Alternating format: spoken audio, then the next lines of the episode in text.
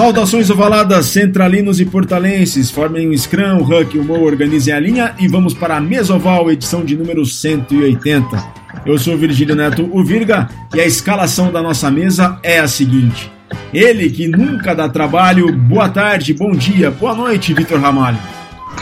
Bom dia, boa tarde, boa noite, Virga. Programa especial, hein? Com paixão dos bons, com um personagem que tem muita história para contar. Um trabalho incrível no seu país. Não vou, não, vou criar o suspense ainda, mas com muita história para ser contada sobre o rugby de língua portuguesa, né, Virga? Não é do Brasil, mas é de língua portuguesa. Vamos a isso. Então, dando sequência na escalação do Mesoval, ele que nunca dá mole. Boa tarde, bom dia, boa noite, Luiz Guilherme Colli. Grande Virga, mais uma vez um prazer enorme estar aqui, estar aqui com vocês, mesmo que a distância aí por causa dos, dos probleminhas aí dessa pequena pandemia que está cobertando o nosso, o nosso planeta, mas estamos juntos aí firme e forte, levando o rugby para o pessoal aí. E por fim, ele que não é de Araque. Olá, Francisco Isaac. Oh, Virgílio, estás bom, fechado em tua casa, acredito o Vitor no seu bunker, o Colin não faço ideia onde está, espero que também esteja num bunker e que estejam todos muito bem de saúde. E isto vai ser um grande programa depois de eu ter conseguido fazer com que o Vitor admitisse que os All Blacks foram a melhor equipa de sempre e que o Steve Hansen, eh, aliás, que o Graham Henry e o Wade Smith são os melhores treinadores de sempre e que o Baden Barrett é o melhor jogador de sempre. Por isso, isto vai ser um programa para eu festejar esses feitos. Boden Barrett eu não falei, não. Falou, falou, falou, falou. Boden Barrett não. Bom, mesa apresentada toda a sua escalação, edição de número 180, e é com muita honra, com muito gosto que a gente tem o prazer de apresentar o nosso convidado. Ele, na verdade, dispensa apresentações, mas é um dos grandes pensadores do rugby mundial e que fala a língua portuguesa. Atualmente, ele é, está no gabinete de formação e liderança da Academia de Alcochete do Sporting Clube de Portugal.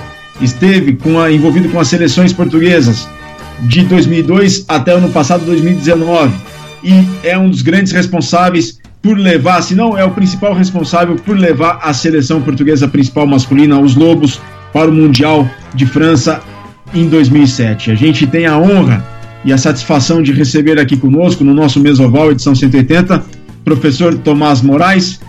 Muito obrigado por ter aceitado o convite, por disponibilizar o seu tempo. Boa tarde, boa noite e que a gente tenha um programa assim repleto de muita cultura de rugby que o senhor tem bastante muito. Vou dizer um olá a todos, é, é mais fácil assim e é, e é, menos formal. Em primeiro lugar, espero que estejam bem.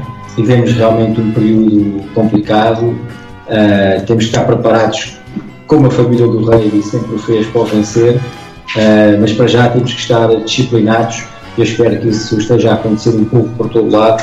Uh, enfim, e que todos os nossos amigos do rugby estejam bem. Isso para mim neste momento é o mais importante é que toda a família do rei e toda a comunidade do rei, onde quer que esteja, esteja neste momento a passar, a passar bem.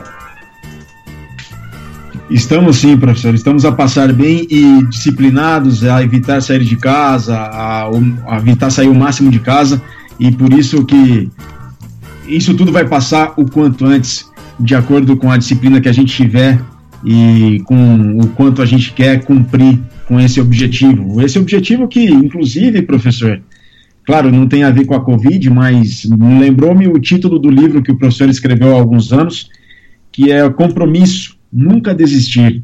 Né? E agora, como membro do Gabinete de Formação e Liderança do Esporte Clube de Portugal, e no conceito de construção de equipas, no conceito de liderança, no conceito de valores, princípios, método, missão, visão. Professor, em que medida ter tudo isso claro, uma rotina, uma cultura de trabalho, faz com que conduza ao êxito, ao sucesso e à sustentabilidade da modalidade, especificamente o rugby, mas claro, podendo levar para outras modalidades também. Mas em que medida o conceito de visão, valores, princípios, a missão conduz ao êxito? Eu acho que é, que é inequívoco que neste momento, ehm, na fase que, que atravessamos em, em em qualquer desporto, uh, nós sabemos que sem planeamento estratégico, sem um pensamento estratégico, sem uma clara visão daquilo que queremos, portanto, se não houver um espírito visionário, um espírito que proveja já há 10 anos, onde é que queremos estar, uh, o sucesso fica muito mais difícil de ser alcançado. Um, e dizer que aprendi na minha vida, aprendi em casa, com a minha família, aprendi no rugby, acima de tudo, que nós para trabalharmos bem em equipa temos que ter um conjunto de valores uh, que nós nos possamos rever neles. Portanto, ser só o valor de uma instituição ou ser os valores de um conjunto de pessoas, nada significam se não forem sentidos da mesma forma por todos. E esse, esse é talvez grande, o grande alinhamento de pessoas diário que é preciso fazer é as pessoas sentirem os valores da instituição como os valores deles. Isso parece fácil. Isto em palavras é realmente muito simples, uh, não tem muito por onde aprofundar, mas na ação prática, no dia a dia, no desafio, na oportunidade, na expectativa, uh, na concretização de um objetivo, na, naquilo que é a implementação de um conjunto de, de atividades, de, de, atitudes e de ações para se chegar lá, é que se revê uh, realmente se esses valores existem, se esses valores estão a ser postos em prática, se estes valores não fazem sentido. E tudo isto dá aquilo que, para mim, é o mais importante numa, numa organização, numa equipa, uh, que é a identidade. Portanto, tudo isto conjugado, nós temos um, um, bom, um bom plano estratégico, temos uma visão clara, uma missão muito alinhada entre todas as pessoas da organização e a vivermos os valores do dia a dia com bom espírito, com alegria, com positivismo, com vontade de vencer e sabendo que quanto maior é o adversário, eh, melhor vai ser a vitória. Portanto, penso que, que é esta atitude, eu sempre tive, é a minha atitude diária, gosto de estar assim, gosto de, de desafios grandes, eu nunca tive a sorte de trabalhar numa instituição que atravessasse bons dias, portanto, é sempre difícil, é sempre duro, é sempre a adversidade cada vez maior no dia que passa. Foi assim desde que cheguei ao rugby, portanto, é saudável nós temos desafios, é saudável termos dificuldades, portanto, se as coisas corressem todas bem, acho que nós não somos capazes de dar o melhor de nós próprios. Uh, e em tudo isso que encaixa, encaixa na vida, encaixa no rugby, encaixa naquilo que nós, no dia a dia do jogo, vamos aprendendo, o grande respeito por todos os agentes, uh, pelos árbitros, acima de tudo, são fundamentais na, na concretização do jogo. São sempre o lado mais fácil de atacar, mas são quem tem realmente a missão mais difícil depois, é nos nossos adversários. Sem adversários não há jogo. Portanto, a pior coisa que pode haver é uma vitória contra adversários que não estão preparados e é uma vitória por falta de comparência. Portanto, isso o Rei me ensinou que não é bom. Quanto maior é o adversário, quanto melhor é, quanto mais bem preparado está, eh, mais exige nós. E é aí que se vê depois aquilo que nós gostamos de, falar, os campeões do campo e os campeões na vida. Portanto, foi esta a minha atitude sempre no Rei, uma atitude simples, sem nada de extraordinário, porque o Rei é um jogo simples acima de tudo, é um jogo vertical, é um jogo de combate e, como tal, quanto mais simples for a nossa forma de estar, a nossa postura, e mais dura for a nossa atitude, mais perto estamos de sairmos satisfeitos no final de um treino, no final de um jogo, no final de uma reunião, no final do que quer que seja. E, professor, como é que é transportar essa filosofia que o rugby lhe ensinou para o ambiente do futebol em um clube que é referência internacional na formação de futebolistas, haja vista o Cristiano Ronaldo, Luiz Figo, dentre vários outros. Como é que é transportar essa filosofia e a sua cultura de trabalho, a tua cultura de trabalho, e, a, e, e contribuir para a formação e para a construção de uma cultura de trabalho num dos grandes clubes de futebol do mundo e com futebolistas, que é uma cultura bastante diferente de uma cultura do rugby. Como é que, é, como é que tem sido esse desafio, professor? Tem sido um desafio muito interessante, um desafio muito aliciante. Estou muito satisfeito, estou muito agradecido pelo facto de ter sido incorporado nesta grande organização, nesta grande instituição e, acima de tudo, neste clube de referência mundial eh, que é o Sporting. Portanto, tem sido realmente é um trabalho duro, muito, um trabalho muito exigente, um trabalho que não tem horários, que não tem dias da semana, portanto nós estamos sempre disponíveis, qualquer que seja, uh, mas acima de tudo aquilo que eu senti foi que uh, quando cheguei à academia, desde o primeiro dia que entrei, uh, até às funções que exerço neste momento, que são mais alargadas do que elas que eram quando entrei para trabalhar no Gabinete de Formação e Liderança, neste momento tenho as responsabilidades diretivas eh, e como tal, aquilo que eu tentei desde o primeiro dia foi primeiro aprender com as pessoas que faziam parte daquela organização, daquela estrutura, ouvir muito mais do que falar, uh, sempre foi um princípio de liderança que eu gostei de respeitar, uh, dar tudo que tenho, tenho todos os dias, eu deixo ficar tudo, portanto vou com essa, com essa intenção uh, e venho e tenho que vir com a, com a, satisfação de que deixei tudo naquela academia que, que não, não trouxe nada comigo, portanto tudo tenho de deixar lá.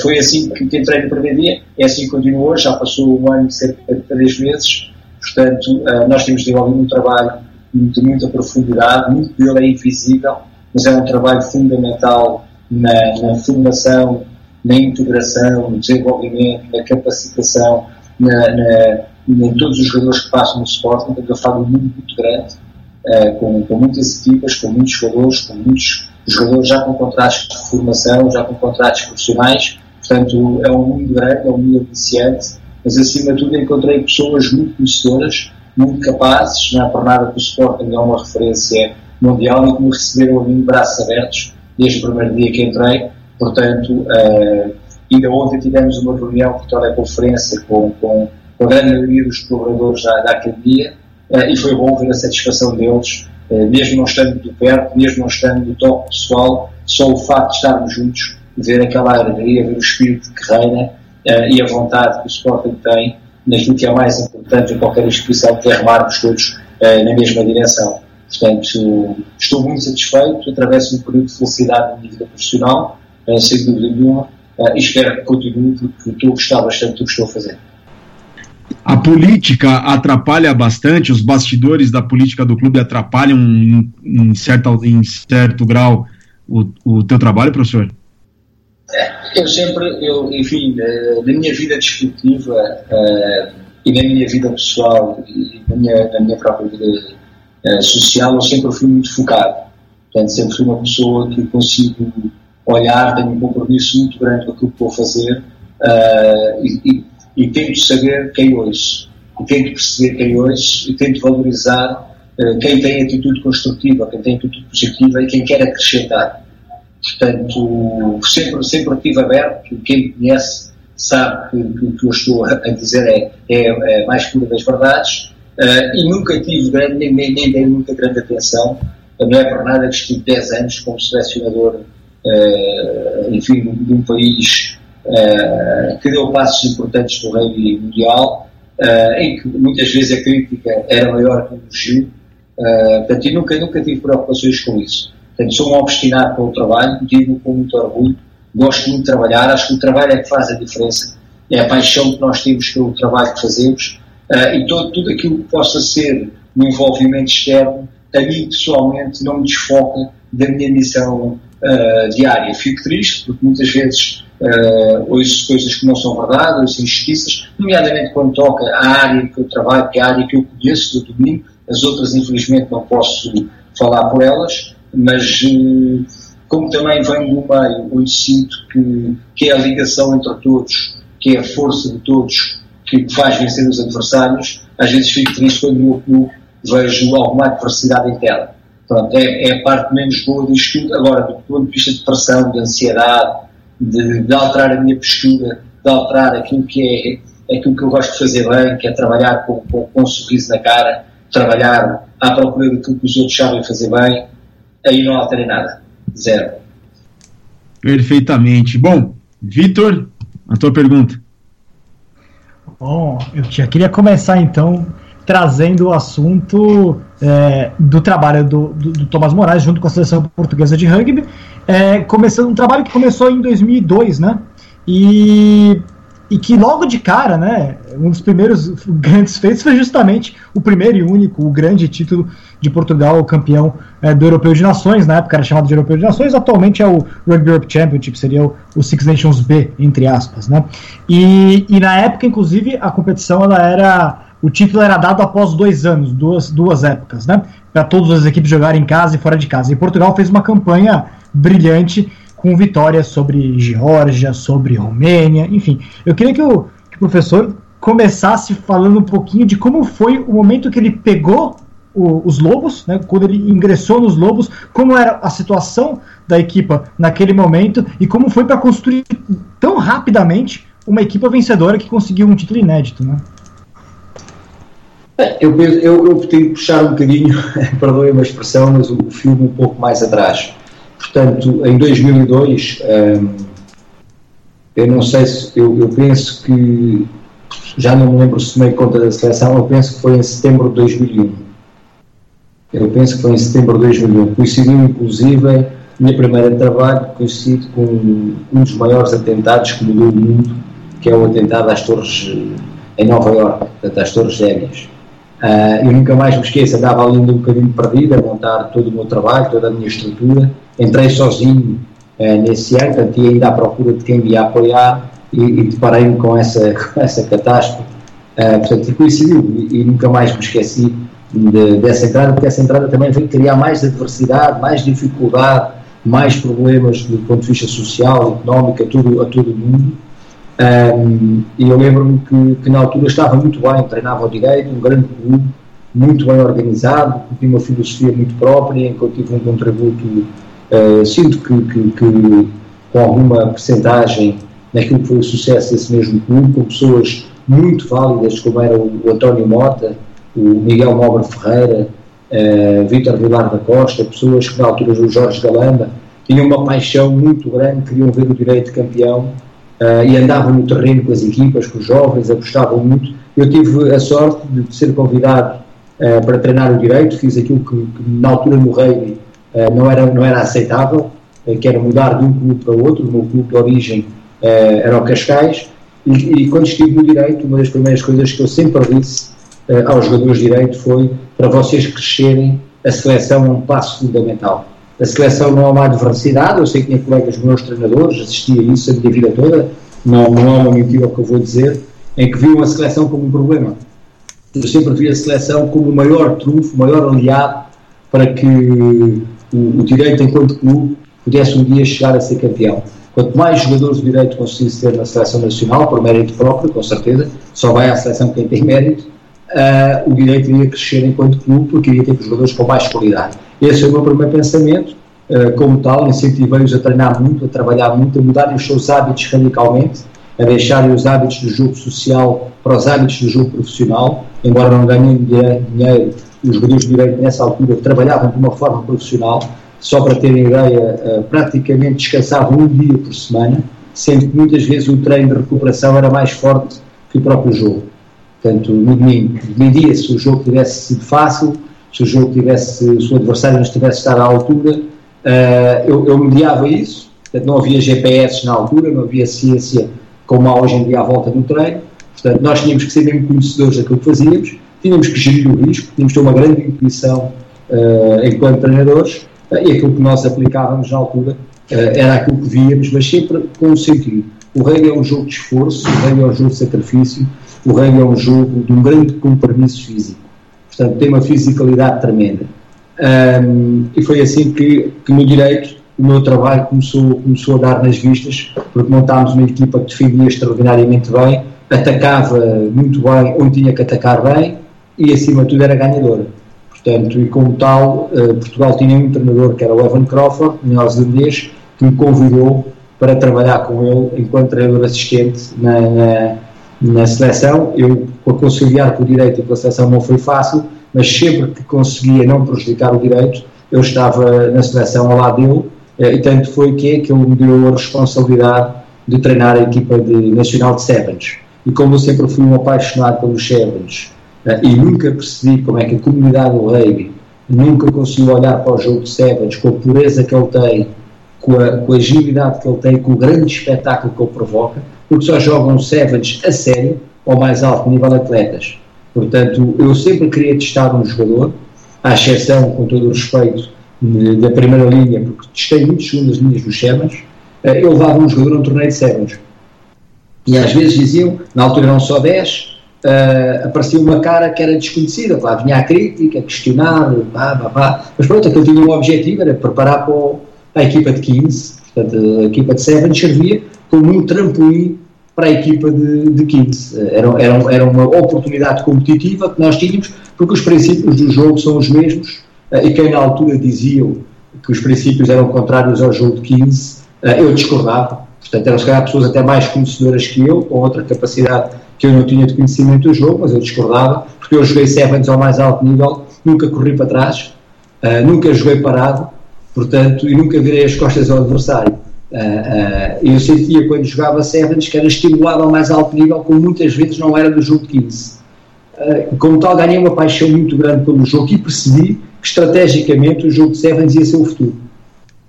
Pronto, e notei com algumas pessoas da altura que, que também gostavam do jogo de Sevens, lembro-me do engenheiro Pedro Lins, o engenheiro Pedro Ribeiro, o próprio Manuel Cabral foi um grande apaixonado, os irmãos uh, Fragoso Mendes, enfim, Francisco Martins, que ainda hoje está na Federação.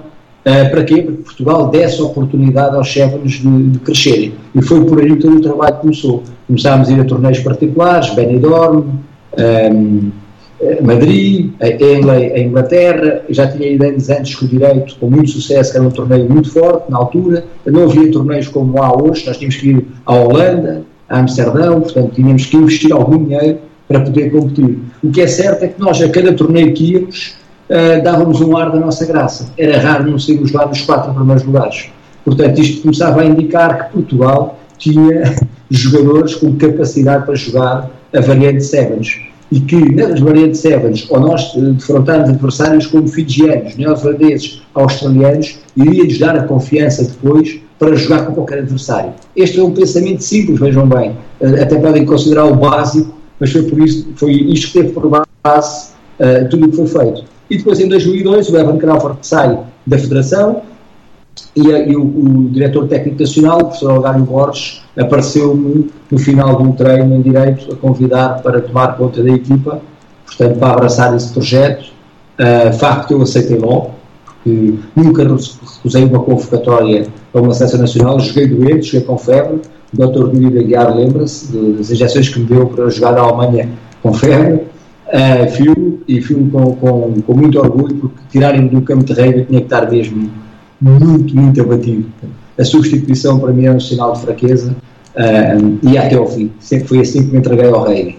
Uh, e pronto, e foi com essa entrega que eu tomei conta da situação, nem mais nem menos. Portanto, ser igual a mim próprio, uh, trabalhar muito, acredito muito no treino. Eu sou uma pessoa, sou um apaixonado pelo treino. Eu acho que o treino é a face do jogo, e foi assim que tudo começou, a treinarmos com uma dureza incrível, com, se calhar com métodos eh, questionáveis hoje em dia, mas que na verdade deram um resultado muito eficaz, porque transformaram mentalmente um grupo de jogadores altamente bem construído pessoalmente. Isso foi uma, uma, uma sorte e uma vantagem que eu tive no grupo que apanhei, porque também já o conhecia bem, joguei com muitos deles e outros conhecia-os porque era um conhecedor inequívoco de tudo que se passava nos campos uh, de norte a sul uh, e montámos uma equipa, primeiro para ter sucesso, para ter rendimento, portanto tínhamos que montar um processo para ganhar rápido, porque quem treina uma seleção de séniores não tem tempo para ganhar depois, ou ganha logo ou não ganha e vem outro, portanto eu não queria ir para, para sair rápido, eu queria ir para ficar, queria ir para fazer um trabalho duradouro, porquê?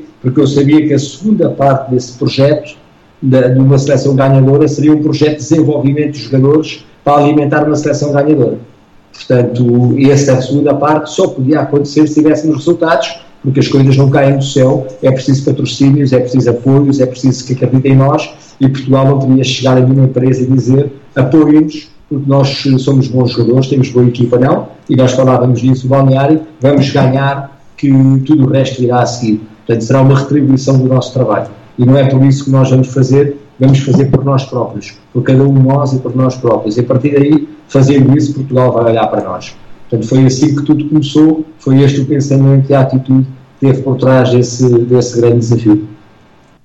Eu, eu falei do título né, do, do, Europeu de Nações, mas o Tomás trouxe também a, a, história do Sevens, porque Portugal, nesse mesmo momento que ele assumiu a, a é. seleção, conquistou uma série de, de, de do, do, torneio do europeu de Sevens também, né? Foram vários é, porque, europeus. E que eu, exato, porque que eu falei no Sevens como sucesso desse europeu de 2004? Porque nós em 2001 participámos no, no Mundial de Bar del Plata, na Argentina, uh, e fizemos uma fase de qualificação no verão de 2000, uh, eh, imperial, e vencemos todos os nossos adversários, Portanto, fizemos alguns torneios de preparação onde também saímos vencedores e criámos o culto da vitória, que é a coisa mais difícil de criar num clube. É ensinar os jogadores a saber ganhar. Até a coisa mais difícil que há em qualquer parte do mundo. Criar uma cultura que fique, uma cultura que vinque, uma cultura ganhadora. E nós, na verdade, eh, eh, no ano 2000 e no ano 2001, através dos Sevens, aprendemos o sabor da vitória. Portanto, que, que Portugal podia ganhar a qualquer adversário eh, se trabalhasse, se jogasse bem, se estivesse a fazer as coisas certas. E por isso mesmo, quando abordámos o, europeu, nós já trazíamos dentro da equipa de 15 os princípios incutidos dos Sevens. Portanto, foi uma, uma simbiose grande, porquê? Porque havia muitos jogadores faziam as duas, as duas variantes na altura. Acabava por ser um, um grupo uh, que não era muito alargado, mas era um grupo que ia atuando nos diferentes palcos Sevens e Petins. Isso deu-nos lá vontade para nós criarmos um modelo de jogo na seleção de, de 15 que era baseado nos princípios dos Sevens. Portanto, muito pouca gente. Nós jogávamos, vejam lá bem, parecemos a falar dos dias de hoje. Jogávamos com o médio de formação, tinha um passe exímio. Eu penso que os senhores sabem quem é, Portanto, ele atualmente é, é talvez, está no top 3, na minha perspectiva, dos melhores treinadores nacionais de rugby, no ativo, uh, que estão no terreno. Portanto, chama-se Lois, Luís Pissarra, uh, filho do capitão, na altura, porque achei que ele tinha, tinha qualidades de liderança muito importantes e era muito inteligente. A forma como, como ele utilizava o físico dele, utilizava a técnica e a forma como ele punha a equipa a jogar. Uh, pronto, dei-lhe um desafio, que era ele fazer ser realmente um grande jogador de ligação que era, mas ao mesmo tempo começar a ser uma formação também vertical, a correr riscos, a arriscar, a atacar, a marcar. Eu dizia, Luís, não quero passos, quero que ataques. O passo é uma arma do ataque. Uh, eu lembro-me de ter estas conversas com ele e, e, e, e o Luís foi realmente um grande líder, porque não só fora do campo fez um trabalho extraordinário, como dentro do campo executou aquilo que era o nosso modelo de jogo e era um modelo de jogo à portuguesa, porque nós, quanto mais jogadores envolvêssemos nas zonas de confrontação, nas zonas de combate, portanto, o, o, nós considerávamos claramente o RUC uma vitória da defesa. Na altura, a maior parte das equipas do Reino Mundial não viam o RUC como uma vitória da defesa, viam o RUC como uma criação de uma plataforma de ataque, e nós na altura já dizíamos ir ao chão é a coisa mais estúpida que há no rugby. Portanto, um jogador só vai ao chão eh, quando não é forte para ficar em pé, quando não é capaz para manter a bola em pé, já era um princípio de jogo nosso. Eu acho que nós suprimimos nossos adversários porque começámos a jogar com um, dois jogadores nos recs, a manter a bola em pé. Nos sítios certos apresentávamos um jogo perfurante de avançados através do molo e através de pick and goes, que nós na altura chamávamos também os martelos, que surpreendia adversários de grande porte atlético, como, porque nós utilizávamos e bem treinados no sítio certo, não utilizávamos aquilo durante o jogo, então não desgastávamos. E desgastávamos adversários porquê? Porque tinham que andar a correr atrás de nós no campo, porque o nosso jogo baseava-se em verticalidade, mas a verticalidade sempre a atacar o espaço. E, e assim, eh, nesses dois anos, tornámos uma equipa eh, muito complicada. Com certeza, quem está a ouvir vai dizer, e então e aquela defesa que até foi apelidada como, uh, dos nossos, dos nossos jogos, uh, por adversários internacionais como uma defesa além das regras, que era aquilo que nós chamávamos a placagem à portuguesa, que era uma placagem do joelho para baixo, uh, que nós treinávamos horas a fio. Portanto, e era talvez a grande percentagem em termos de carga de treino, era passada a treinar a técnica da placagem, a treinar o jogo após a recuperação da bola na técnica da placagem, marcávamos muitos ensaios de turnover naquela altura, e porquê? Porque éramos uma equipa capaz estar dentro dos nossos 22 metros a sofrer minutos a fio sem sofrer ensaios. Portanto, e essa capacidade, essa imagem de sacrifício, de dor, de, de jogo defensivo dos lobos, de alma guerreira, acabou por ser a imagem de marca do rugby português uh, que se perdura nos dias de hoje uh, e vemos as seleções nacionais com muita qualidade uh, a defenderem, a atacarem muito bem, porque se criou uma identidade e esses jogadores foram os responsáveis uh, por criar essa identidade de jogo. Então, no fundo, é, quando, quando você assume a seleção portuguesa 2001, 2001, 2002, é, e consegue essa evolução rápida, no fundo, essa filosofia que você está colocando para a gente certamente está é central é, para o sucesso contra a Romênia e contra a Geórgia de forma tão rápida naquele 2004, né? Porque são seleções que jogam um, um, de, forma, de forma completamente distinta. Uh, o ano 2002 foi um ano uh, muito importante porque lhe chamámos o ano zero, o ano da mudança, da mudança em termos daquilo que queríamos de, de filosofia. Porquê? Porque uh, acabámos por incentivar os jogadores a aplicar este modelo, a jogar este modelo sem qualquer receio.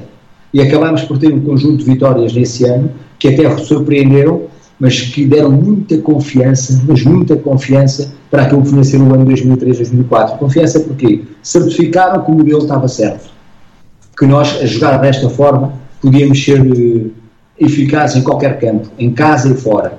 Segundo, porque nesse verão de 2002, salvo erro, joga-se o primeiro europeu de Sevens em agosto e Portugal aparece com 10 jogadores em invejável forma física e vence o torneio, derrotando já um conjunto de jogadores profissionais na, na final, onde já estava a França, portanto já, estava, já estavam nações de rugby com, com muito respeito na Europa. Uh, e, e isso deu a confiança que aquilo que estávamos a fazer era certo. Nós podíamos acreditar, podíamos confiar. Isso é muito importante nas equipas. Quando nós acreditamos no processo, quando nós confiamos no processo, mas também quando temos resultados com o processo. Uh, e depois, em 2003, fazemos um ano sensacional. Ele é coroado por duas vitórias que são realmente extraordinárias. A Roménia, uh, em que nós fizemos um molde dinâmico de 40 metros. Portanto, onde eu me lembro de fazermos uma marcação cerrada ao médio de abertura romeno da altura que estou a tentar recordar do nome, que jogava na primeira divisão francesa, era um jogador de referência, e que o nosso João Uva, que esteve aí no Brasil uh, durante muito tempo com, a, com vocês, durante 50 minutos não o deixou respirar. Portanto, e, e, e sentiu-se que aquela equipa ia chegar longe, porque estreia um jogador que é talvez um dos melhores que eu vi jogar no mundo do rugby, lá em Portugal, que é o Vasco Uva, com uma placagem extraordinária uh, uh, que, que, que, deixou marcas e que deixou uh, um conjunto de, de, de, mensagens que nós jogarmos com aquela paixão, com aquela entrega, com aquela alma, realmente poderíamos um dia chegar a um mundial profissional e que no fundo ao vencermos em 2003 os cinco adversários que tínhamos pela frente, ao fazermos o grande slam, quando acabámos o ano, acho que o nosso sentimento, quando olhámos para dentro, o meu foi, Pá, se eu não chegar a um Mundial com esta equipa, vou falhar. Portanto, e acho que esse compromisso de não desistirmos de chegar a esse Mundial uh, foi aquilo que nos levou a momentos de superação incrível, uh, que mais nos anos a seguir vieram a acontecer, com alguns jogos que nós tivemos. Luiz Colli, agora é a tua vez, a tua pergunta. Vamos lá, professor, é, se o senhor me permite, eu vou discordar um pouco do senhor quanto a, ao tempo que o senhor levou de conquista com o resultado quando o senhor chegou até a seleção. O senhor começou na seleção em 2001, o senhor sim chegou rápido a um ótimo resultado em 2004. Além desse resultado em 2004, vocês chegaram a se classificar para a Copa do Mundo em 2007. É, vocês fizeram uma, uma bela campanha como primeira vez numa seleção em Copa do Mundo é, lá, lá na França. A pergunta que eu, dou, eu faço para o senhor é a seguinte: é, o aporte que toda a União de Rugby de Portugal deu para vocês nesse trabalho que gerou essa identidade toda que o senhor falou para gente, como é que foi? Foi um apoio carta branca? Como é que é, carta branca a gente diz aqui quando, é, quando tem um apoio geral e restrito para o trabalho de vocês, né? Porque o senhor fez um trabalho excelente com os jogadores. É, então, como é que foi esse apoio da, da, da, da Federação Portuguesa? Este, este, trabalho que nós fizemos acabou por ser um trabalho conjunto. Porquê?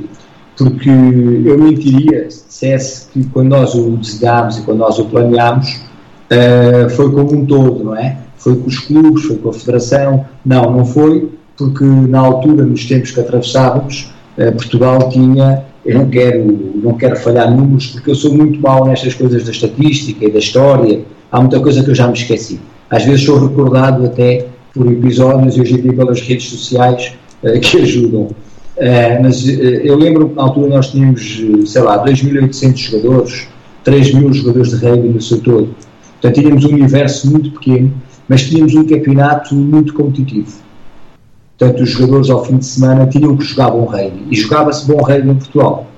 Um, jogava-se bom rugby em Portugal, as equipas começavam a acreditar mais no treino, a acreditar menos no rugby social. Muitas das equipas, uh, eu tenho que dizer, seguiram o exemplo que o Direito deixou, um exemplo de, de, de muito trabalho semanal, uh, e estava a ser muito bom para a seleção. Portanto, o que é que nós fizemos? Uh, nós, no nosso planeamento, também tenho a noção que ajudámos a Federação a organizar-se mais e a ter a capacidade de dar resposta àquilo que estávamos a fazer. Porque nós tínhamos um presidente com uma visão humanista extraordinária, que era o Picão da Abreu. Picão da Abreu era um homem de equipa, era um homem de relação, era um homem do reino. Isso ajudou-nos muito, porque o Picão da Abreu trazia bom espírito à equipa. O, o, e acreditava em nós, acreditava no reino que, que fazia, e mais do que levantar questões ou problemas, o Picão da Abreu tentou sempre arranjar soluções para aquilo que nós vínhamos a fazer. Portanto, havia ali uma boa relação entre todos. Um, não havia funções distintas, se era preciso um treinador, alguém da estrutura carregar uma grade para ajudar a organizar o campo, ou montar uma lona, ou ajudar a montar, a pintar uma linha, toda a gente fazia tudo. Agora, começou-se a fazer o quê? Eu quando comecei, comecei sozinho com o fisioterapeuta e com, com o treinador adjunto, com o professor Luís Claro, começou-se a arranjar mais pessoas para ajudar o desenvolvimento da equipa uh, em uh, seleção, uh, na sua área logística, na sua área operacional, na sua área médica.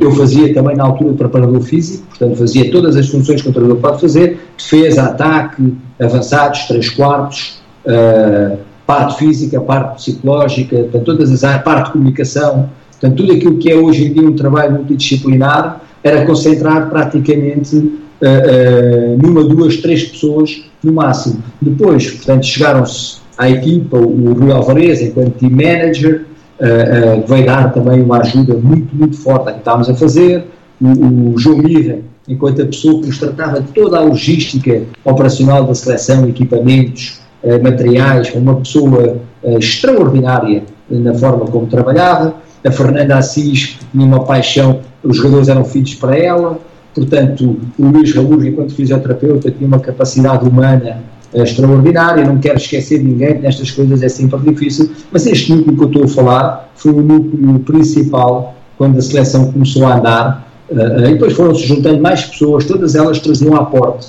todas elas acrescentavam valor ao trabalho que vinhamos a fazer, e depois começámos a ficar com uma equipa realmente mais forte fisicamente, mais sólida, mais consistente, estrategicamente a saber jogar muito bem, sabia olhar muito bem para o jogo, nós avaliávamos os adversários com muito rigor, nós sabíamos tudo o que os adversários uh, faziam, portanto que inclusive é, também gostávamos de descobrir como treinavam, uh, como, se, como se, se portavam no treino, Uh, eu, eu estraguei em minha casa muitos vídeos. Na altura não havia softwares de análise de jogo.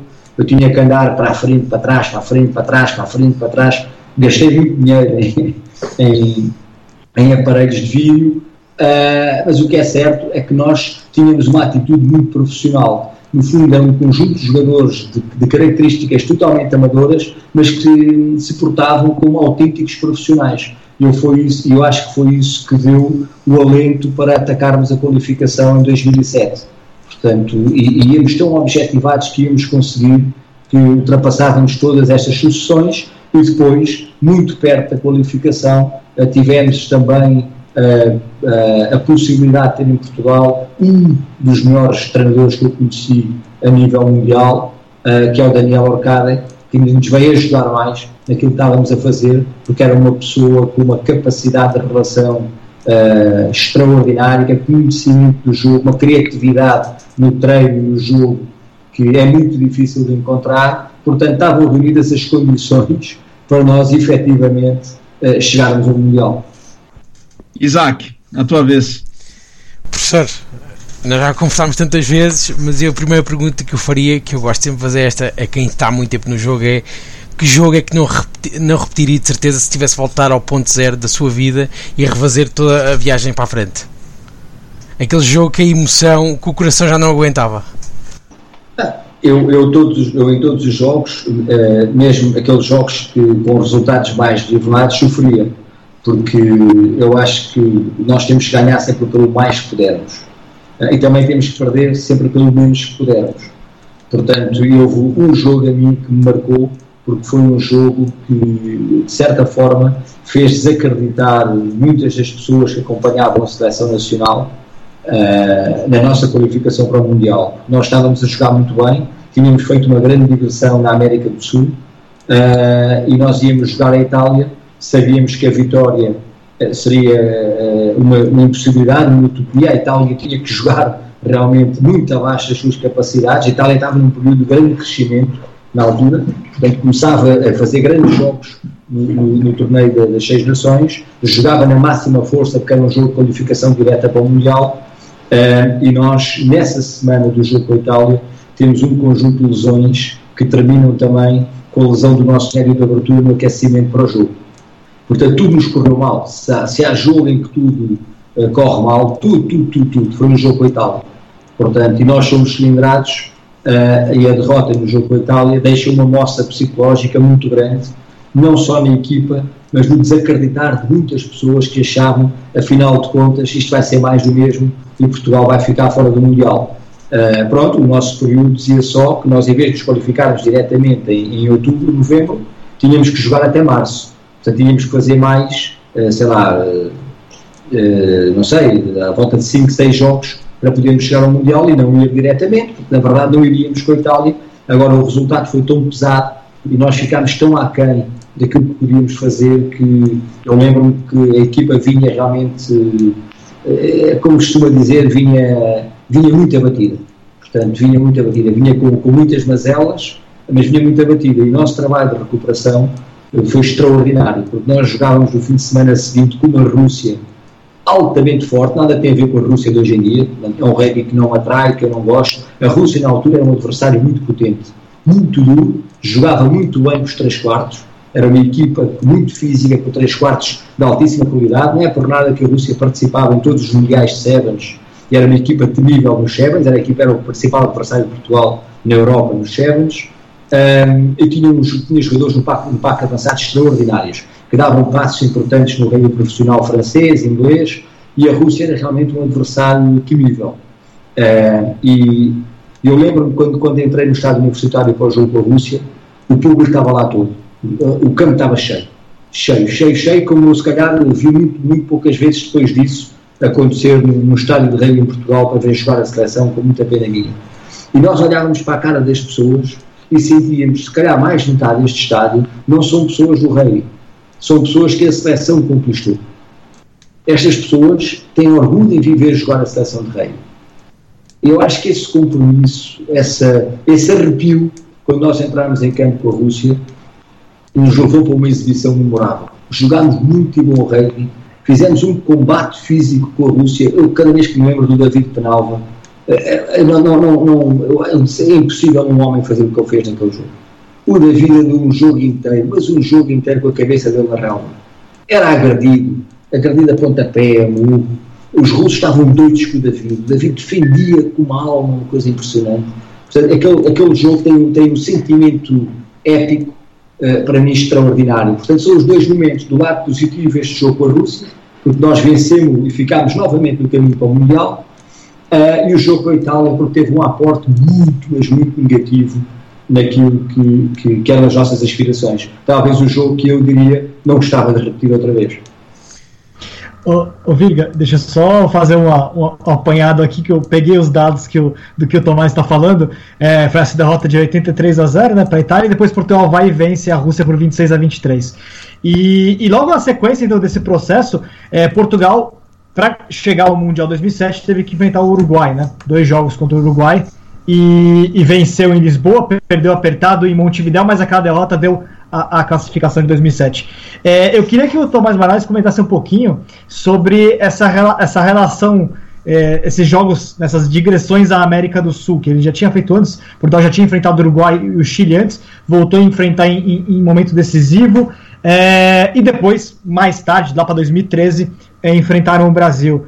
Eu queria que ele comentasse um pouquinho como é que era, como é que eles enxergavam é, também o, esse lado do Atlântico, como é que estava a evolução do, do, Uruguai, a evolução do Chile, e como é que depois ele também compara com aquele Brasil de 2013 que Portugal venceu com tranquilidade é, em São Paulo.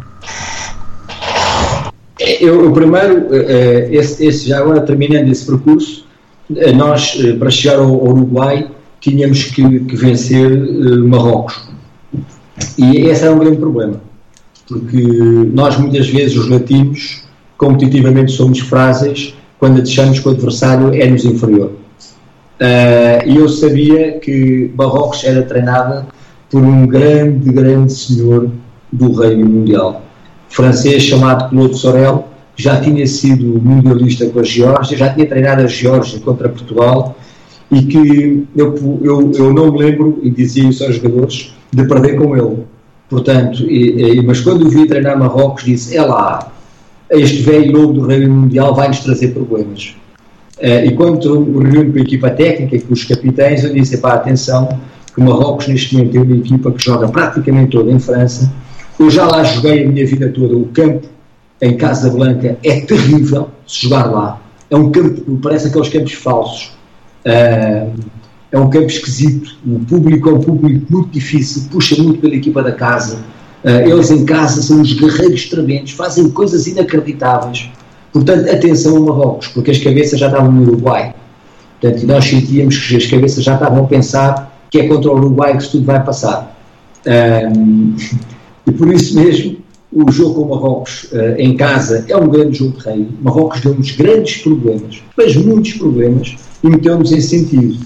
E nós, para carimbarmos a ida ao, ao, ao, ao Mundial, não podíamos ir a Marrocos pensar que íamos gerir vantagem pontual que tínhamos. Já não me lembro qual era na altura, mas não era muito grande.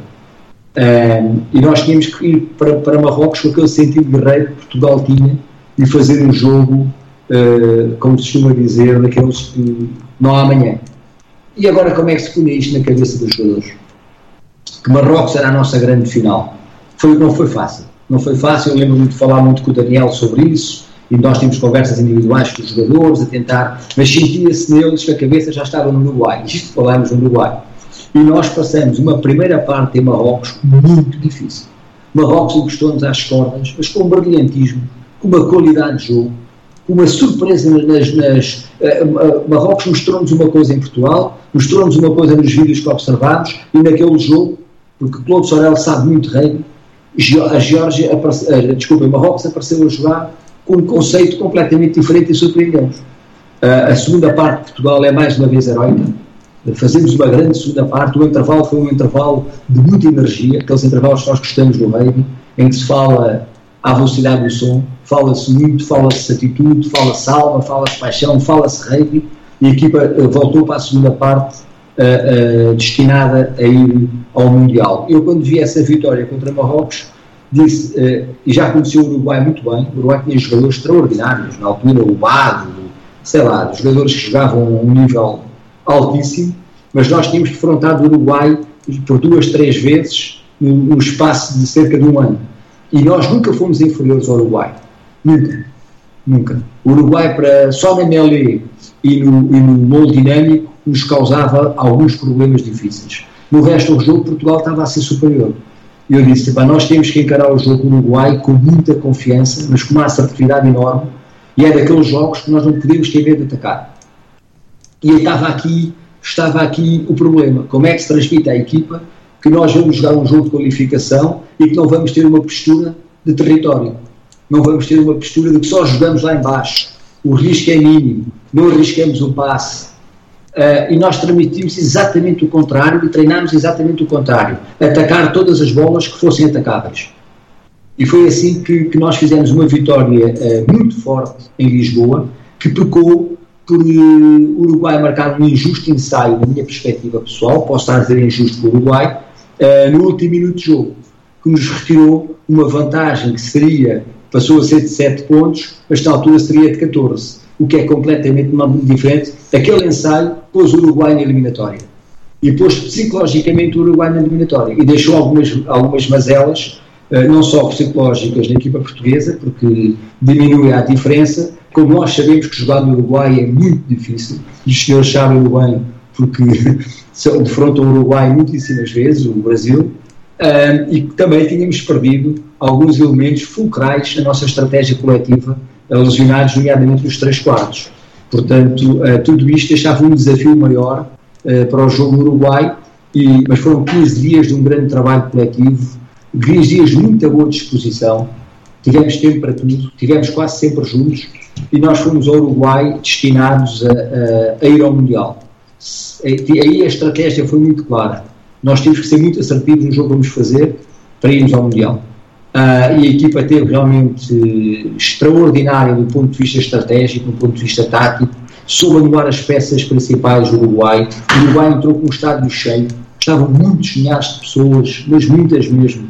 Uh, uma das maiores enchentes que eu vi no rugby que a seleção portuguesa da, da altura defrontou. Uh, um público muito, mas muito efusivo, mas a equipa realmente tinha uma capacidade psicológica na altura extraordinária a capacidade anímica daquela equipa extraordinária. Uh, e Portugal acabou por merecer por inteiro esta qualificação para o Mundial uh, por aqueles fatores que, que nós falámos. Uh, e o Uruguai seria realmente o um momento decisivo, seria realmente o um momento de, de nós carimbarmos essa ida. Bom, tem uns detalhes que eu gostava de contar cá enquanto o professor Tomás falava eu estava nesse jogo contra o Marrocos no estádio universitário de Lisboa, e eu me lembro muito bem que o Yannick Michalak estava nas bancadas do estádio universitário de Lisboa, porque o primo dele atuava pela seleção do Marrocos. E eu lembro-me muito bem da, do jogo do, de Portugal contra o Uruguai no Parque Central de Montevideo, o jogo de volta, né, o jogo da segunda mão, e o, a expulsão do, do, do, atleta uruguaio aos três minutos de partida, depois de uma solada no peito do Vasco Uva, com três minutos, o Juan Bado foi expulso e as quatro penalidades marcadas pelo Duarte Cardoso Pinto, que fizeram com que a vantagem portuguesa fosse de apenas um ponto e aí a classificação para o Mundial de 2007. Eu lembro isso muito bem, porque eu vivi muito isso também como fã do, do, do rugby português. E depois da, do término da gravação, eu tenho uma, algo para mostrar para o Tomás Moraes aqui, porque eu vou acionar a câmera e ele vai ver o que eu tenho guardado cá comigo, que remete a ao que eu tenho a dizer aqui. E, professor Tomás, só aproveitando, só antes de passar adiante para o Cole, para o Isaac, o, o, professor falou sobre, lá no começo, quando o Vitor e o Cole mesmo perguntaram, lá no começo, quando o senhor assumiu as, as seleções de Portugal, o senhor falava muito que os resultados tinham que vir para depois começar um trabalho de um desenvolvimento sustentável. E é um desafio que temos cá no Brasil passado por isso. Os resultados vieram, só que, até mesmo a utilizar uma frase de um professor português, Gustavo Pires, que muitas vezes no desporto, os, os resultados dão origem aos projetos e não os projetos dão origem aos resultados. É possível replicar esse método que o senhor aplicou em Portugal, lá naquela altura, dos resultados virem primeiro, para depois o trabalho para sustentabilidade vir depois? É possível replicar em outros países ou esse foi próprio modelo português? Eu, eu, eu, considero que é possível replicar noutros países. Agora, é preciso uh, estarmos conscientes que tem que ser altamente adaptável à realidade desse país.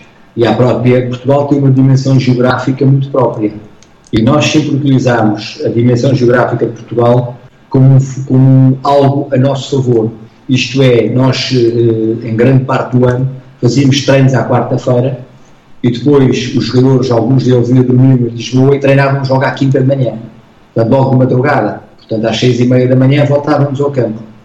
Uh, só pudemos fazer isto porque o país permitia. Mas ao mesmo tempo os nossos adversários diretos conseguem fazer estágios, conseguem passar semanas a treinar em, em horários biológica e, fisi e fisiologicamente aceitáveis e Portugal não podia. Portugal ou treinava de madrugada ou treinava à noite. Portanto, uh, isto, do ponto de vista científico, para o desenvolvimento de um jogador ou de uma equipa, nós sabemos que não é positivo. Para Portugal foi. Os cientistas que me perdoem. Porque Portugal, uh, uh, ao criar essa raiz, Portugal criou uma capacidade de sacrifício, de sofrimento e de, de, de, de paixão por uma causa que às vezes é muito difícil de passar. Ou seja, infringimos as regras e os princípios da metodologia do treino, em alguns aspectos, princípios da fisiologia, eh, eh, para quê? Para criar uma raiz de compromisso, uma raiz de, de, de, foco, que seria depois muito difícil de ultrapassar. Foi isso que nós tentámos dessa forma. Se isso é copiável ou se isso é evidenciado cientificamente, eu tenho muitas dúvidas. Mas que resultou, resultou, porque houve também um, um, muita fé nesse, nesse processo. Uh, uh, e toda a gente acreditava que esse processo nos ia levar lá. Agora, eh, aquilo que, nós tínhamos que fazer era quem viesse a seguir eh, ao Tomás Moraes tinha que ter um conjunto de jogadores mais alargado para representar a seleção nacional. Porque eu fiz grande parte, e se vocês quiserem pesquisar, e, e fazem muitíssimo bem, são extraordinários nisso, Uh, nós fizemos grande parte da campanha 2005-2006 com um jogador chamado Juan Severino, que era número 8, uh, uh, a jogar com Pilar. E nós tínhamos, para podermos ter todos os jogadores convocáveis, nós tínhamos às vezes terceiras linhas para jogar na primeira linha. Contra a Geórgia, contra a Roménia.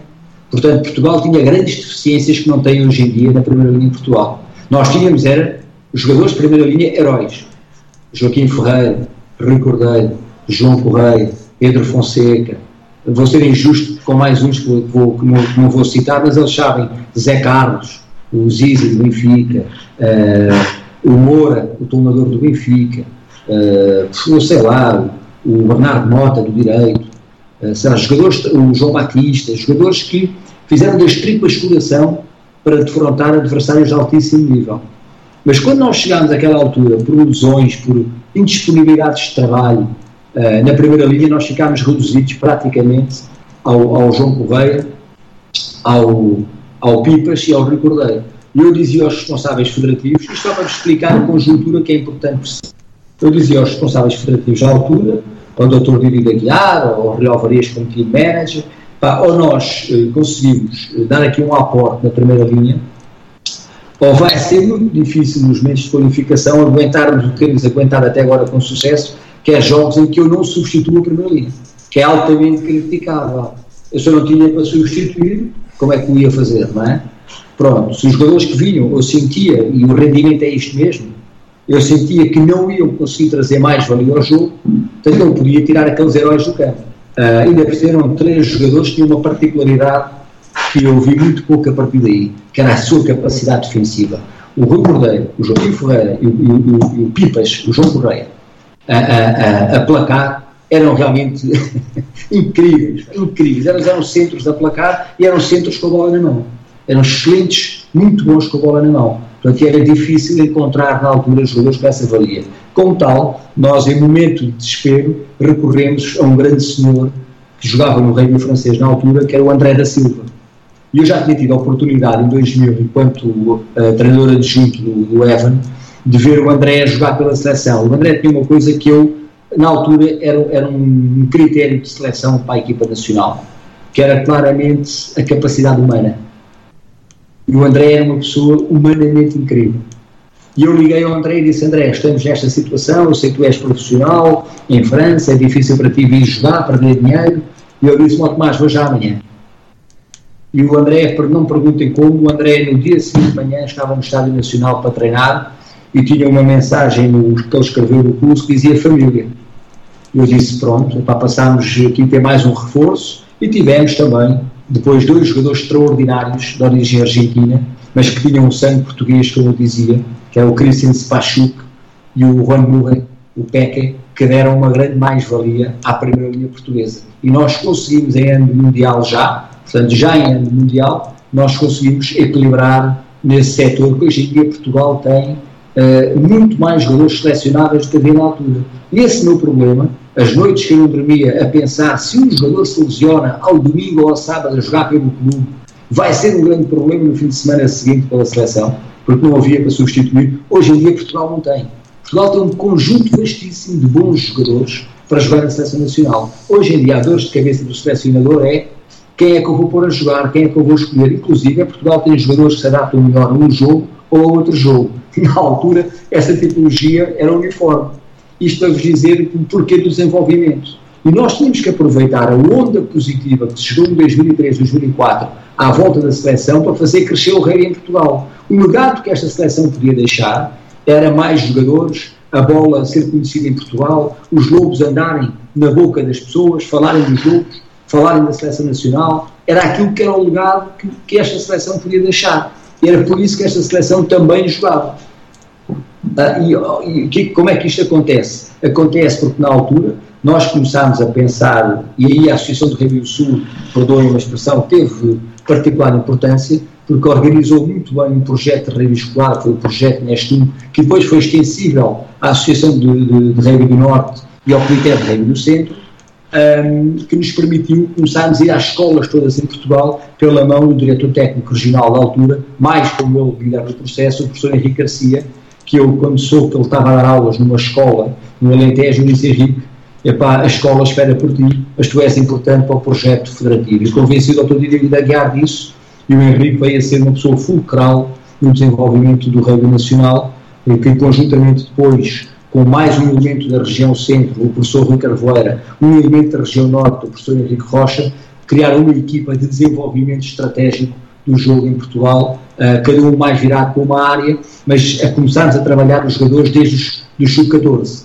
Os jogadores começaram a fazer estágios regionais, estágios nacionais de quase 150 eh, jogadores em sub-14. Quando passávamos aos sub-16, esse grupo já era reduzido aos melhores talentos, portanto havia um projeto de identificação e detecção do talento, e depois uh, íamos fazendo ano a ano, sub-16, sub-17, sub-18, uma diminuição dos jogadores, por isso quando eles chegam ao sub-20, estão claramente em campo os melhores jogadores portugueses. O treinador sub-20 já apanha o, o, a parte de cima do cone, o grande filtro, tanto em modelo de jogo, tanto em modelo de treino, como em modelo social, como em modelo comportamental, como em modelo estratégico, está lá. Pois é um treinador que tem que lhes dar rendimento.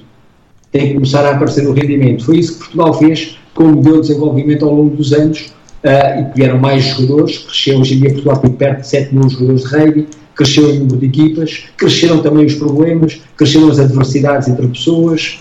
Portanto, isso tudo faz parte do crescimento de uma família. Quando há mais problemas, uh, há mais conflitualidade. Isso também não foi bom ao rugby português a determinado momento. Um, porquê? Porque começaram a invejar pessoas, a invejar posições, a invejar cargos, a invejar resultados, e quando assim é, uh, uh, aquilo que acontece muitas vezes não é bom, o rugby português eu tenho que o dizer, não podemos falar só de coisas boas, porque as coisas não são boas, também teve coisas que não foram boas. Uh, e por isso mesmo, aquilo que melhor tem neste momento é este conjunto de jogadores que nos últimos anos, pela mão do Luís Pissarro, do João Mirra, do Rui Carvoeira, do Henrique Garcia, entre outros, fez um trabalho, Francisco Moreira, fez um trabalho extraordinário uh, nas, fazendo as seleções jovens, competiram a um nível altíssimo na, na, ao, nível, ao nível mundial no, no, campeonato, no trophy, portanto no campeonato, está lá, o campeonato mundo uh, sub-20B, onde Portugal tem sido talvez a equipa que tenha apresentado melhor rugby nos últimos anos, o rugby mais equilibrado, o rugby mais inteligente, o rugby mais atrativo de se ver. Portanto, isso deve-se claramente a um projeto de desenvolvimento que começou precisamente quando em 2004, 2005 dissemos agora vamos precisar de mais jogadores. Temos que ir trabalhar à base, isso acontecia, qualquer elemento da estrutura da técnica nacional, o Daniel Orcade, eh, mais tarde, outros que estiveram, enfim, já não me lembro, iam dar treinos às camadas jovens. Iam dar treinos às seções jovens, eu próprio, fazia parte desse processo, aos estágios regionais, aos estágios militares, onde nós tentávamos passar os valores patrióticos aos jogadores, o que é representado na seleção, tivemos uma grande ajuda do Corpo de Fuzileiros da Armada Portuguesa, da Marinha Portuguesa, deram-nos uma grande ajuda nessa fase, portanto isso foi um trabalho todo realmente pensado, uh, mas para quê? Para a nossa realidade. Agora, replicá-lo, eu acredito que sim, mas tem que haver uma conjuntura muito semelhante, muito própria para que aconteça, porque eu sei que o nosso modelo de Sevens, que aplicámos, e fomos cortinho do circuito mundial, com todo o mérito nosso durante vários anos, foi um, foi um modelo também, uh, uh, perdoem uma expressão, copiado por outras nações semelhantes a Portugal com sucesso. Portanto, isso eu sei porque conheço os treinadores, conheço o processo, porque vi nas paredes dos balneários, portanto, quando, quando nos defrontámos, uh, esse processo aconteceu com a seleção de Sevens. Agora, com o resto do modelo em si, eu acredito sim até porque a determinado momento a Old Rugby utilizou Portugal como precursor deste modelo a ajudar exatamente a implementar o Tag Rugby à volta do mundo. Portugal fez parte da equipa originária uh, desse modelo. Uh, estivemos nas reuniões, dissemos como é que fazíamos, mostramos os nossos vídeos, trouxemos os técnicos da Old Rugby a Portugal às escolas connosco, a ver como se fazia. Portanto, não tenho dúvida nenhuma do que estou a afirmar. Uh, Portugal teve um papel muito importante no projeto Tag Rugby da, da World Rugby, como teve também noutras áreas do jogo, como foi o, uh, o modelo de qualificação para, para, para, os primeiros Jogos Olímpicos, onde nós tivemos uma palavra importante no sistema competitivo que se veio implementar. Portanto, havia respeito pelo rugby português e há respeito pelo rugby português e, como tal, uh, foram-se utilizando também o que bom fazíamos internamente para se poder ajudar a desenvolver o rugby no mundo, a globalizar o rugby. e nós só podemos a família do reggae português só pode ficar contente com isso. Certamente, professor Tomás, certamente. Bom, a gente está na reta final do Mesoval, edição 180, só que antes disso, o Luiz Colli tem mais uma pergunta, a última pergunta. a, a, última pergunta é assim, é, professor, o senhor foi convidado pela Confederação Brasileira de Rugby do Brasil em 2010 a vir trabalhar aqui. O senhor acredita que naquela época o senhor conseguiria implantar um modelo semelhante a este ou, ou não seria capaz? Eu, eu acredito na, na minha filosofia. Uh, e na altura uh, o convite surgiu, esteve muito perto de acontecer, porque eu estava em final de contrato com a Federação Portuguesa e eu não queria continuar como selecionador. Já estive, estava perto de 10 anos uh, nessa função, achei que era a altura de dar lugar a outra pessoa, a novas ideias, a uma nova forma de jogar, uma nova motivação para os jogadores, uma nova voz. Uh, tive o convite na altura do, do engenheiro Amado da Silva para continuar como selecionador, uh, foi muito insistente comigo, mas eu uh, queria um outro desafio, portanto não queria continuar como selecionador, achava que, que tinha o sentimento, o feeling, que o meu trabalho ali já, já tinha atingido o seu, o, seu, o, seu, o seu ponto máximo tinha outras ambições para a minha vida, queria outras aprendizagens, outras, outras, outras situações. E como tal, o Brasil surgiu com muita força, uh, uh, com muita força a tentar que, que eu pudesse implementar um, um modelo semelhante ao de Portugal uh, no Brasil. Como tal, fui ao Brasil, conheci as pessoas, conheci o modelo, mas eu também senti que na altura havia muita vontade de trazer o rugby neozelandês. E, e, e, com todo o respeito, nós não podemos ir buscar duas culturas completamente opostas. Porque nós não podemos copiar o rugby neozelandês. Passamos a vida a tentar fazê-lo e cometemos erros gravíssimos ao tentarmos copiar esse modelo, porque esse modelo é dos neozelandeses. Tem características muito genéticas, muito próprias, cultura muito enraizada, uma identidade que é a maior identidade para mim do reino mundial, é a neozelandesa, e nós corremos grandes riscos quando queremos copiar um modelo igual a deles. Na minha perspectiva, sempre o disse em Portugal, eh, nós tínhamos que criar o nosso próprio modelo. E a minha ideia, quando, quando comecei a pensar em aceitar o desafio do Brasil, era criar um modelo próprio para o Brasil. Aquele que se identificasse nos brasileiros, na cultura brasileira, na forma de estar no Brasil, na forma de viver o rugby, na forma de estar no rugby. Pronto, eu quando senti que havia essa, essa ligação ao rugby neozelandês, havia uma vontade muito própria de, de eu, como sou honesto naquilo que faço, eu achei que não era conjugável. Portanto, o facto de se trazer dois polos, os neozelandeses com, com, com, com, o conhecimento, com a qualidade, aí, era a melhor decisão que o Brasil podia tomar. Era ir buscar os melhores, os melhores eram os neozelandeses. Uh, eu não podia dar aquilo que, que, que os neozelandeses davam, mas tenho as minhas ideias próprias de rei, tenho as minhas ideias próprias de, em termos estratégicos, e era isso que eu estava a desenhar na altura e pensava levar eh, para o rei brasileiro mas quando eu, quando eu percebi que havia esta tentativa de conjugação de, de, destas duas situações diferentes, eu disse, eu acho que isto não vai resultar, portanto não vai ser bom. Eu, nestas coisas, quando me chamam para, para a liderança, uh, gosto de levar aquilo que penso, acima de tudo, e gosto de implementar aquilo que penso.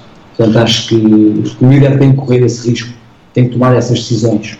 Uh, e foi só por isso que nós acabámos por não chegar a bom porto, uh, e depois, na altura também, a Federação uh, fez um desafio que na altura não havia, que era o diretor técnico nacional da Federação de Rei, e a paixão por Portugal, a paixão pelo rei português falou mais alto nessa altura, e eu acabei por optar em, em, em ficar em Portugal por estas duas razões que, que estamos a falar. Perfeitamente. Professor Tomás, o papo está excelente, está agradabilíssimo, entretanto temos que terminar, temos que encerrar o Mesoval edição número 180. Luiz Colli, por gentileza, vamos começar contigo as considerações finais. Eu agradeço muito a, a, honra e a oportunidade de, de aprender um pouco mais de rugby com, com o senhor, professor. Agradeço as palavras, agradeço as suas respostas e que sua carreira continue sendo esse sucesso que o senhor tem, mesmo no futebol, e que o senhor consiga é, é ampliar o seu rol de, de engrandecimento do esporte também no futebol. Muito obrigado. Eu, eu é que tenho que, que agradecer, uh, acima de tudo, pelo trabalho extraordinário que fazem, vêm fazendo, e também dizer-vos que o meu olho do rugby nunca desaparece. Portanto, muitas vezes, quando de serviço e quando a seleção joga ou quando há um bom jogo, a Federação está a prestar um grande serviço. Hoje em dia, Portugal tem, eh, está a permitir que nós possamos ver os jogos uh, através do site da Federação. Uh, isso tem sido muito bom. Uh, para quem neste momento não pode ir aos jogos, que é o meu caso, Eu acompanhei aquilo que a seleção fez este ano e a seleção, Portugal tem que ter muita esperança naquilo que está a fazer com, com o selecionador principal. Uh, porque, porque ele está, tem dois grandes, ele é uma grande referência do rei mundial, vou deixar esta mensagem. Uh, é realmente aqueles jogadores que eu admirava quando era jogador. Ele era um grande jogador de rei, um jogador do rei que eu gosto, do rei dinâmico. Uh, e Portugal tem, tem a sorte de o tentar, tem que saber aproveitar. O Portugal no seu todo, o reino português no seu todo, e depois também, porque estão dois grandes treinadores à volta dele, o João Mirra e o Luís Pizarra, e Portugal tem todas as condições, tem todos os ingredientes para voltar a pensar, mas como um todo, como um todo, em chegar novamente ao Mundial. E era essa a mensagem que eu queria deixar, porque acredito nisso. Como acreditei há uns anos atrás, acredito que Portugal pode novamente chegar ao Mundial. E tem que ser esse o esforço o rei português tem que fazer. Este período estamos a viver é um período complicadíssimo, mas o rei português sai muito forte a seguir estes períodos, ainda mais forte do que era. Por isso, a mensagem a todos, ao rei brasileiro, uh, ganhei uma grande paixão quando, quando conheci as pessoas, pessoas extraordinárias na administração do Reino do Brasil, no terreno, pessoas de grande amizade, só posso desejar o melhor e que o Brasil consiga aquilo que sempre me disse que ambicionava, que era um dia chegar a corte do circuito mundial de Sevens. Estou a torcer por isso. Um abraço a todos. Vitor Ramalho, as suas considerações finais, por gentileza. Olha, Virga, baita aula sobre como é, se fazer o rugby de um país que o rugby, é, onde o rugby é amador, é, crescer, ganhar, frutificar, ser vitorioso. É, só tenho a agradecer ao, ao Tomás Moraes pelo, pela conversa de hoje, porque foi fenomenal. É, dividir essa trajetória toda que ele, que ele teve com, com os Lobos. E eu só queria né, colocar uma coisa para mim muito pessoal, muito, muito importante que em 2007, né, no Mundial, o Mundial foi transmitido ao, ao Brasil pela ESPN. E, bom, eu sou do descendente, meu pai é português, não, não era do rugby, nunca, nunca, nunca gostou muito de, de, de assistir esportes, mas eu lembro que ele parou, eu, eu, assisti, eu sabia né, da estreia de Portugal contra a Escócia, chamei ele para assistir, foi umas poucas vezes que ele resolveu assistir comigo é, uma partida. E ele se emocionou profundamente, eu me lembro disso, por conta da emoção com que os, com que é, os Lobos trataram aquela partida, né? O hino nacional sendo cantado da maneira com que foi, enfim. Aquilo foi um momento muito especial para mim e eu agradeço demais ao, ao Tomás por ter proporcionado essa esse grande momento para o rugby português. Eu também sou português, luz descendente, então para mim foi muito especial. E, e, é isso, acho que a gente tem que aprender de fato com países que trilharam esse caminho do amadorismo até a, a grandeza, como ele falou, seja no Sevens, seja no 15, como Sevens, como caminho, como via para isso, que é muito importante ser dito, porque a gente andou deixando o Sevens de lado de forma perigosa recentemente, então, no Brasil, né? Então, é, o que o Tomás mostra é que, na verdade, a, a, o, o Sevens pode ser um instrumento fenomenal para o crescimento por completo do rugby no país. E, e, só tenho a agradecer. Muito obrigado ao, ao professor Tomás Moraes pela, pela conversa. E em Portugal sou esportinguista, então tá, tá, tá, fico, mais, fico mais tranquilo de que ele tá. Francisco Isaac, as considerações finais. Considerações finais não tenho grande para fazer porque o professor uh, Tomás Moraes disse tudo. A única coisa que eu queria perguntar muito rapidamente, professor, voltar ao rugby, acha que é possível um dia ou, ou a porta está praticamente fechada? Não, eu vou uma coisa. Eu acho que as portas nunca se fecham porque a minha paixão pelo jogo é, é muito grande. Eu, neste momento, estou a tentar ajudar aqui a, a escola de de Galiza, que é do sou padrinho desde sempre da escola, desde que a Maria me convidou, e a escola de de Galiza está-se a reorganizar uh, num projeto uh, muito interessante e convidou-me para fazer parte dessa direção, mas é como eu vos digo, o, o futebol lá, a Academia de Alcochete é muito longe da minha casa, eu perco pelo menos duas horas por dia uh, em deslocação, há dias, enfim, já tem acontecido que ficar até dormir na academia, portanto, dado, dado enfim, os horários e, e, e algum cansaço, é muito difícil neste momento eh, conseguir conciliar com o rei a qualquer nível. Estou a tentar a escolinha, porque é realmente um projeto social demasiado nobre para nós, nós possamos dizer que não. Uh, neste momento sou um espectador de rei, nada menos, mas um espectador silencioso, porque não tenho conseguido ir aos campos, tem sido através da, da, do computador e eu do computador vejo sozinho, portanto não tenho com quem discutir nem com quem comunicar, uh, mantenho-me fiéis aos meus princípios, gosto do, do mesmo rugby que sempre gostei, uh, mantenho-se atualizado, quem sabe se um dia uh, voltarei ao rugby, com certeza que é uma paixão demasiado grande para se dizer que não.